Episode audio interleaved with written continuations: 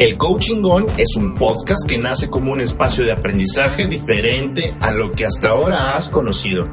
Aquí podrás, si así lo quieres, conocer nuevas, diferentes e ilimitadas posibilidades para tu vida y tus proyectos. Bienvenidas y bienvenidos. Hola, bienvenidos al segundo episodio de El Coaching On.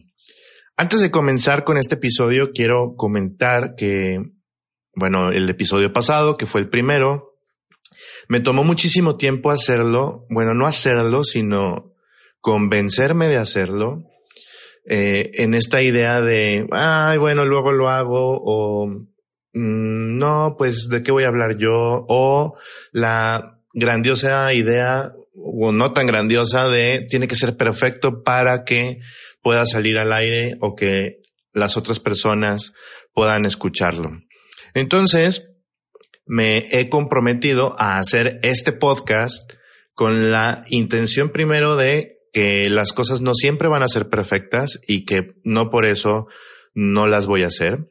Y segundo, para compartir pues mi pasión, mi pasión de, de estar con las personas, de apoyarlos, de entregarles una nueva mirada, etcétera. Entonces, muchísimas gracias si tú eres uno de los que escuchó el primer imperfecto capítulo del Coaching On. Si no lo has hecho, eh, está ahí mismo en Spotify, también está en, en Apple y, y en iVoox. Bueno, ahí pongo las, las ligas. El día de hoy te quiero compartir o quiero hablar de un tema que tiene que ver con las organizaciones. Sin embargo, entendiendo organizaciones como un espacio que no solamente es empresarial, sino organización de personas, es decir, puede darle a una empresa, a una familia, a un equipo de trabajo, a un equipo deportivo. Es decir, cualquier conjunto de personas que están habitando en un mismo espacio y que por X o Y tienen que colaborar a, ese, a ese tipo de organizaciones me quiero enfocar en este, en este podcast. Y comienzo diciéndote que creo que todos en la vida buscamos algo que ganar, algo que obtener. Es decir, si hacemos una llamada, quizás buscamos ser escuchados o escuchar a alguien más. Si pedimos un taxi, si pedimos un Uber, Queremos obviamente que ese taxi, ese Uber, ese coche llegue a donde estamos y nos lleve a un destino X. Si comenzamos a hacer ejercicio, buscamos algo, puede ser mejorar quizás nuestra salud, eh, divertirnos, desestresarnos, estar en forma. Si solicitamos un empleo, lo hacemos quizás porque queremos, no sé, ya sea poner en práctica lo que sabemos y a la vez ganar dinero para después poder solventar X necesidades que queramos. En el caso de los empleos, dentro de estas organizaciones, nos topamos de inicio que existe un contrato que seguramente dirá mm, los aspectos generales a los cuales yo me voy a comprometer a cumplir como colaborador y a su vez el sueldo o salario que voy a recibir a cambio. Punto. Lo que haré y lo que me será recompensado. Sin embargo, en ocasiones, y de hecho esto forma uno de los fundamentos principales de por qué la gente deja su trabajo, en ocasiones no es suficiente con que solo me pague cierta cantidad de dinero por mi trabajo, sino que a la vez quiero sentirme bien dentro de mi contexto laboral. ¿Y qué es sentirme bien dentro de mi contexto laboral? Pues quizás que se reconozca mi trabajo, que mi trabajo sea visto como algo valioso, que tenga un sentido de pertenencia a la organización, que me sepa importante dentro de los procesos, que no solo yo, sino que también mi familia se ha tomado en cuenta. A todo esto que está fuera de lo que me es recompensado, perdón, financieramente, le podemos llamar salario emocional.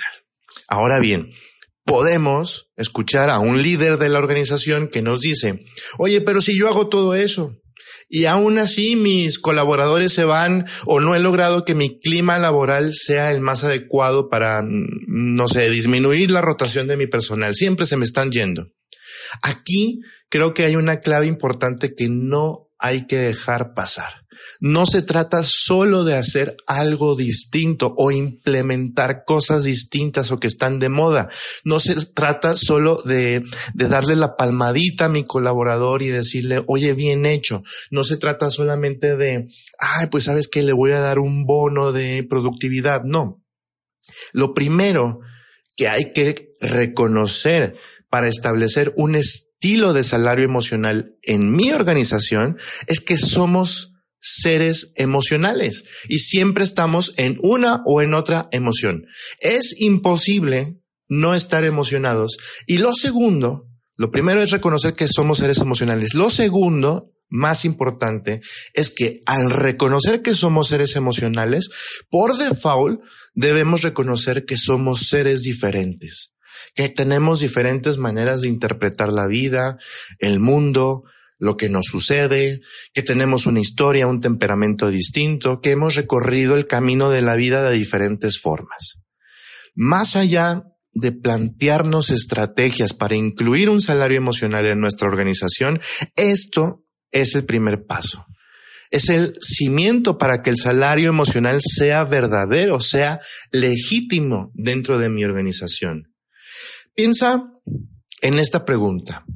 Si eres líder, dueño de negocio, líder de un equipo de trabajo, padre, madre de familia, maestro frente a grupo, entrenador de un equipo de fútbol, de cualquier deporte, ¿por qué las personas se quedarían contigo más allá de un interés económico? ¿Por qué las personas se quedarían contigo más allá de lo que les pagas ya? Más allá de lo que les pagas por contrato directo, así, eh, por así decirlo. ¿Por qué se quedarían contigo? Y, y, en realidad no sé si hay alguna respuesta correcta a esta pregunta. En mi caso, yo me quedo en donde me siento escuchado, en donde me dejan innovar, en donde me dejan ser creativo. Ese es mi gran salario. ¿Cuál es el gran salario de tus colaboradores? ¿Qué es lo que desean?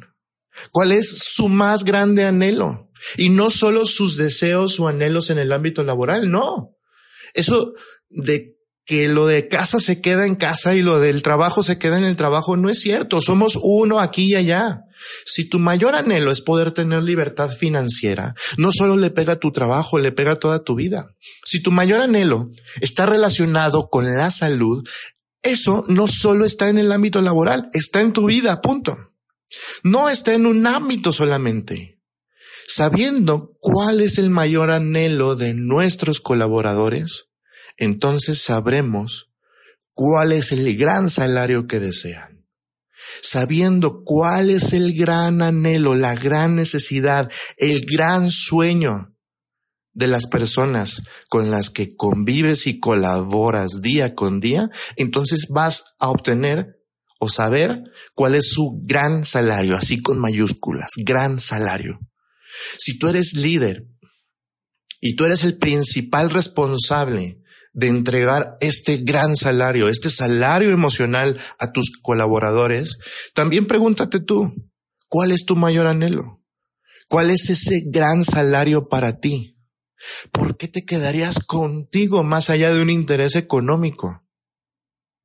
En verdad es mi deseo que no caigas en el común error de implementar un salario emocional sin sentido en tu organización. Porque podemos copiar a las grandes empresas exitosas, podemos decir, oye, es que es la eh, empresa fulanita de tal y pusieron ahí mesas de ping pong y futbolito para los colaboradores. Deja pongo yo. Mm, pues puede servir. Pero también puede ser que a lo mejor a nadie dentro de tus colaboradores les interesa ni el ping pong ni el futbolito. Hay mil y un cosas que puedes hacer. Lo mejor que puede pasar es, uno, que le des la bienvenida a las emociones en tu organización. Somos seres emocionales. Dos, que reconozcas que todos somos diferentes, somos distintos observadores de este mundo. Tres, que conozcas, y no solo conozcas, que conectes con el mayor anhelo de tus colaboradores. Y cuatro, ahora sí, Crea un plan de acción desde la creatividad, cosas concretas destinadas a tu equipo de trabajo, que si es un horario flexible, si es trabajar algún día desde casa, que si es ayuda económica para estudiar, un plan de formación, si es tener guarderías, si son espacios de distracción, si es capacitación profesional, si es implementar acciones sociales tipo voluntariado, si es el reconocimiento público. Ahora sí, pero primero reconoce, dale la bienvenida a las emociones. Reconoce que todos somos diferentes y conoce y conecta con el mayor anhelo de tus colaboradores. Así puedes implementar el gran, salario en tu organización. Y recuerda, organización no solo es una empresa, organización también es una familia, es un equipo, es un salón de clases. Esto lo puedes aplicar en donde quieras. Espero te funcione este podcast. Lo hago con esa intención. Me puedes escribir si tienes alguna duda, si tienes algún comentario. Eh, puedo compartirte bastante material al respecto. Mis redes sociales son Ricardo G. Solís. Escríbeme tus dudas, tus ideas, en qué te estás atorando, si es así. Y gracias, infinitas gracias. Y nos vemos en la próxima.